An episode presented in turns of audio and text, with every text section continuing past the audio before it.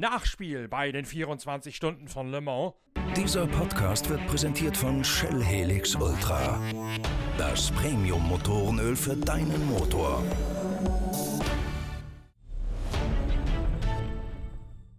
Am Dienstagmorgen überrascht eine Pressemitteilung die Fachwelt. Zwei Autos sind nachträglich vom Ergebnis des 24-Stunden-Rennens von Le Mans disqualifiziert worden. Zum einen der Werksford GT von Dirk Müller, Joey Hand und Sebastian Bourdais, der auf Platz 4 in der GT Pro-Wertung eingelaufen ist. Dazu auch noch das Siegerfahrzeug der GT Amateurwertung, der Ford GT aus dem Team von Ben Keating, dem Texaner, gefahren von Jeroen Blekemolen, von Ben Keating und von Philippe Fraga. Das Trio hatte Platz 1 in der GT Amateurwertung geholt, beim ersten Einsatz eines privaten Ford GT bei den 24 Stunden von Le Mans überhaupt. Und dann die Überraschung, die kalte Dusche am Dienstagmorgen. Ich habe sofort bei Jeroen Blekemolen, dem Niederländer, angerufen, um mir aus erster Hand erzählen zu lassen, was dort passiert ist. Denn schließlich sollt ihr als Hörer von Deutschlands erstem Online-Motorsportradio auch als Erste informiert sein und vor allen Dingen aus authentischen Quellen mit O-Tönen informiert sein, was hinter diesem Skandal steckt. Deswegen also die Frage an Jeroen Blekemolen, dass in der Pressemitteilung nur die Rede war davon, dass man 100 Milliliter zu viel Tankvolumen gehabt hätte. Aber was genau steckt denn dahinter?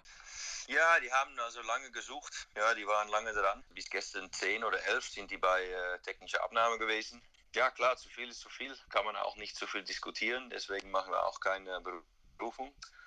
Aber ja, es, es tut uns sehr leid. Wir hätten natürlich da auch mit äh, klein, ganz bisschen weniger Sprit im Tank auch gewinnen können. Aber ja, irgendwie ist die Grenze. Und wir haben äh, vorher alles gemessen, dann war alles gut und nachher nicht mehr. Äh, also wir sind vielleicht, ist das Team zu viel ans Limit gegangen und ist es irgendwie so gewesen, dass wir nachher 0,1, 0,2 Liter mehr in der Tank bekommen haben wie vorher. Kann sich vielleicht ändern beim ja, nach, eine, nach, nach so einem Rennen mit immer tanken und Temperaturunterschied und so, da muss man vielleicht mehr ja, aufpassen, mehr Toleranz nehmen, dass man äh, da, damit rechnen kann, dass es sich ein bisschen ändern kann, wenn es nachher nochmal prüft. Es war auf jeden Fall nicht mit Absicht da, mein 0,1 Liter ist auch nichts, da, da gewinnt man auch nichts. Nee. Da kann man keine Runde mehr fahren, da kann man, das ist, das ist wirklich null, ja, also das ist nur ein, ein, ein also wenn ich zurück schaue drauf, ein Fehler gewesen, dass wir zu nah ans Limit gegangen sind mit, mit dem Sprit. Weil die, gemessen haben die das schon vorher, dann war es auch gut und nachher war es dann genau ein bisschen darüber.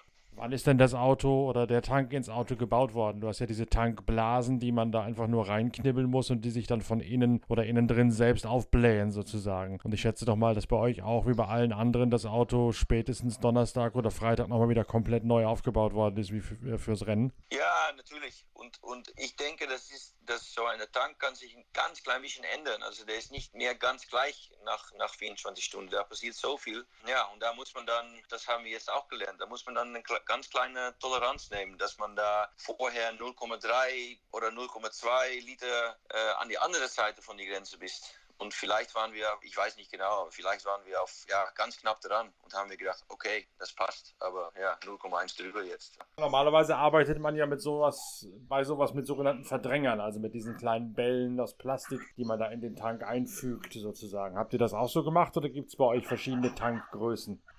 Ne, ich glaube, das war auch so gemacht. Wobei, ja, ich weiß nicht genau, weil erstmal hat Ganesi alles vorbereitet, aber dann äh, und fort und die haben das zusammen gemacht.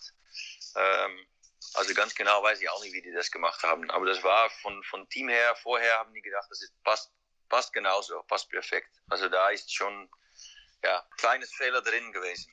Bei den Werksautos ist ja vorm Rennen am Freitagabend nochmal die Balance of Performance angepasst worden. Mit kleinerem Tankvolumen oder weniger Benzinmenge. War das bei euch auch so und kann das eine Folge davon gewesen sein? Äh, ne, bei uns ist, ich glaube, gleich geblieben. Vielleicht nach dem Test nochmal, hat sich noch geändert, das kann sein. Ich glaube, nach dem Test gab es noch eine kleine Änderung. Aber äh, ja, die haben das auch, äh, die haben auch geschaut da und, äh, und haben das auch nochmal gemessen. Also ja, wir sind da einfach zu, zu nah ans Limit gewesen.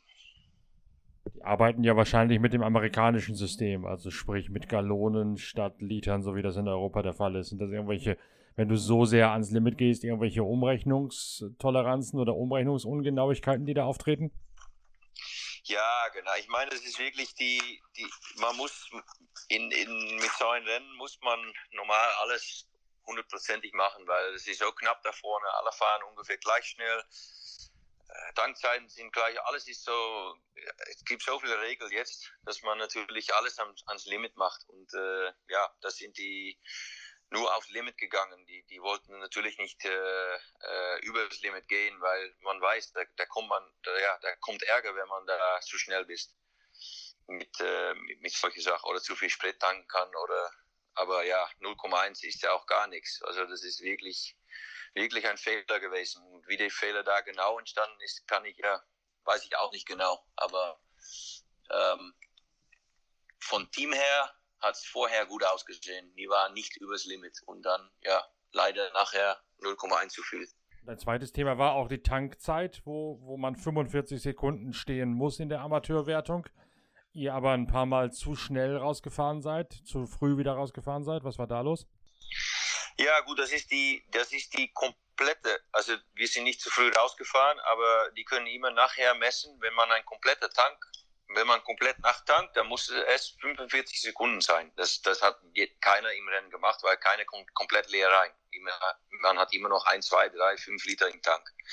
Also man ist immer schneller wie diese 45, aber nach dem Rennen kann man sagen, okay, wir machen Auto komplett leer und dann tanken wir mit, äh, wie, ihr, wie ihr euch getankt habt im Rennen und dann schauen wir, ob es dann diese 45 Sekunden war. Und auch da hat das Team vorher natürlich auch geprüft. Wir waren auf 45 und ja, nachher waren, waren die auch zu schnell ein bisschen.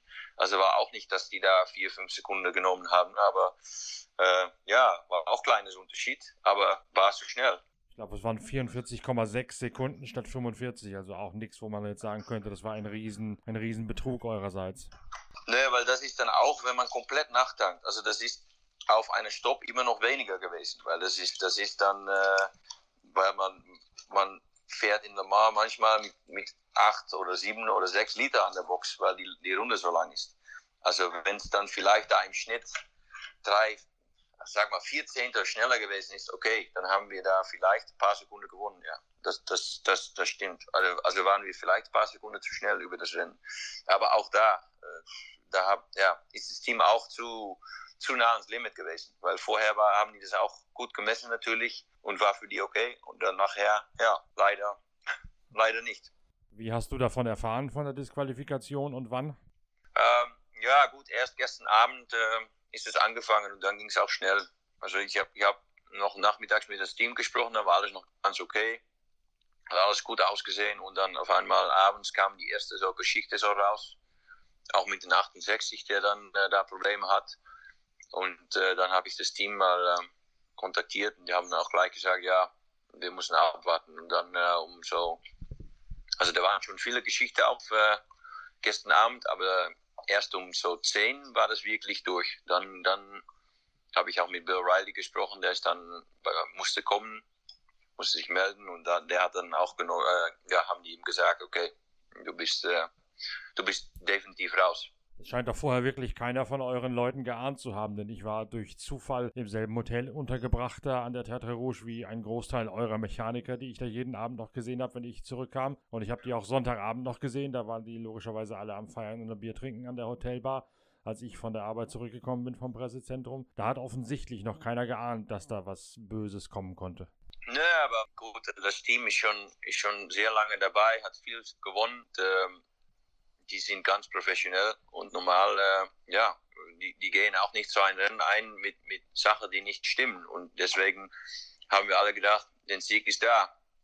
Gut, man muss immer abwarten bis zum technischen Abnahme. Das hat sich wieder gezeigt hier, aber äh, wir haben so hart kämpfen müssen, genau mit der Strafe am Ende und, und die, die Nase nochmal wechseln und so. Und dann, wenn es dann, äh, ja, dann, dann waren alle so happy, dass es am Ende doch noch geklappt hat. Und äh, ja, die Leistung von das ganze Team war wirklich super. Und ähm, ja, leider ist dann ähm, über was ja, ganz Kleines jetzt, ist alles weg. Kannst du das nachvollziehen, was das Team dir da erzählt? Oder bist du sehr enttäuscht? Oder sagst du, es ist eigentlich sowieso egal, denn auf der Strecke haben wir den Kampf gewonnen oder was im Nachhinein jetzt korrigiert wird, ist eigentlich bei der Ausgangslage egal? Ja, ja, gut. Äh, ich meine, auf jeden Fall haben wir gezeigt, äh, was wir könnten. Das war für mich auch sehr wichtig. Also wir hätten auch äh, mit 0,1 Liter und 0,34 Sekunden äh, an die andere Seite von der Linie hätten wir das dann auch gewinnen können. Ja, sicher. Aber äh, logischerweise muss ich auch sagen, wenn ich da Zweite gewesen wäre, dann hätte ich auch gesagt, hey, das ist übers Limit. Und dann hätte ich auch äh, gesagt, die müssen, die müssen raus. Also von daher, ja, Regeln sind Regeln. Irgendwie muss die Grenze sein und äh, da hat, hat das Team zu hart gepusht, zu, zu nah ans Limit gegangen und äh, ja, zum Glück äh, kann man als Fahrer da nichts machen. Wir haben gute, gute Leistung gemacht und hoffentlich können wir da äh, noch eine Chance bekommen, nächstes Jahr wieder zu fahren und äh, zu zeigen, dass es auch, äh, auch geht, wenn wir ein bisschen, ganz klein bisschen äh, weniger Sprit haben.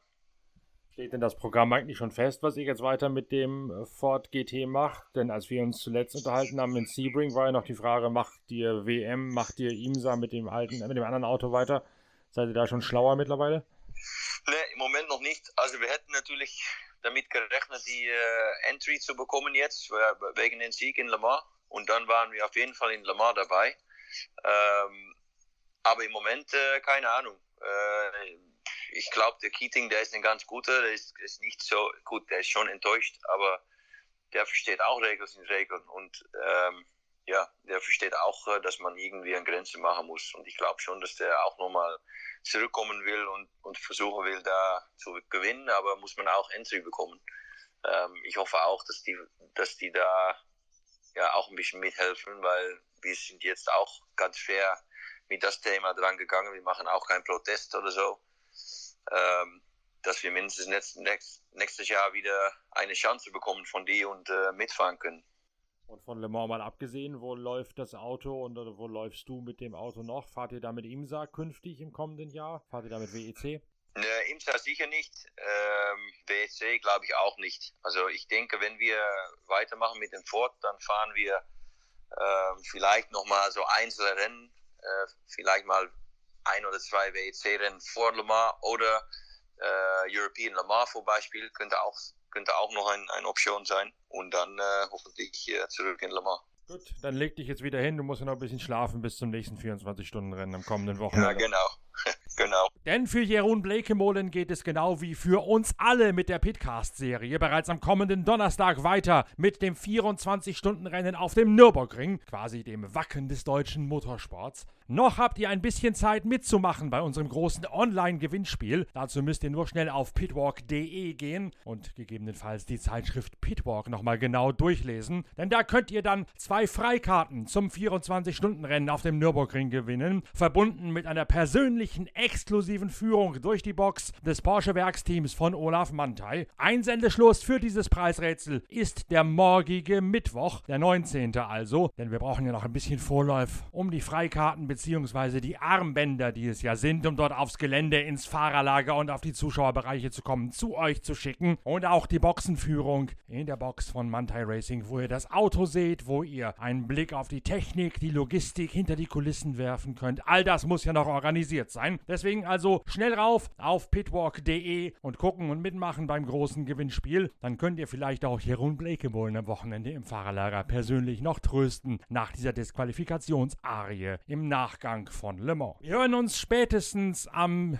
Donnerstag mit den nächsten Updates aus dem Fahrerlager in der grünen Hölle wieder. Davor allerdings gibt es noch den ein oder anderen Pitcast unter der Rubrik The Big One, weil noch einige Gespräche und Analysen im Nachgang der 24 Stunden von Le Mans offen sind. Ich bin schon emsig dabei, die zu produzieren, muss aber natürlich auch ein bisschen noch Geschichten und Stoff für die bereits nächste Ausgabe unserer Zeitschrift Pitwalk machen, sodass das ein bisschen hin und her geht momentan in den wenigen freien Tagen zwischen diesen beiden Wahnsinnsmarathonveranstaltungen. Wenn ihr euch auch schon so freut auf den Nürburgring, auf das Wacken des deutschen Motorsports, dann retweetet und teilt die Links zu unseren Podcasts, denn wir haben da auch wieder einen ganz besonderen Service mit vielen kurzen, knackigen Live-Updates und Hintergründen während der 24 Stunden. Fachwissen kompakt und kompetent aufgearbeitet, das ist das Motto bei der großen Nordschleifenschlacht am kommenden Wochenende. Also abonniert am besten den Pitcast und sorgt dafür, dass es viral möglichst viele neue und weitere Freunde und Abonnenten gibt. Je mehr, desto besser natürlich für uns alle. Bis dahin, bis zum Wochenende. Danke fürs Reinhören. Euer Norbert Okenga.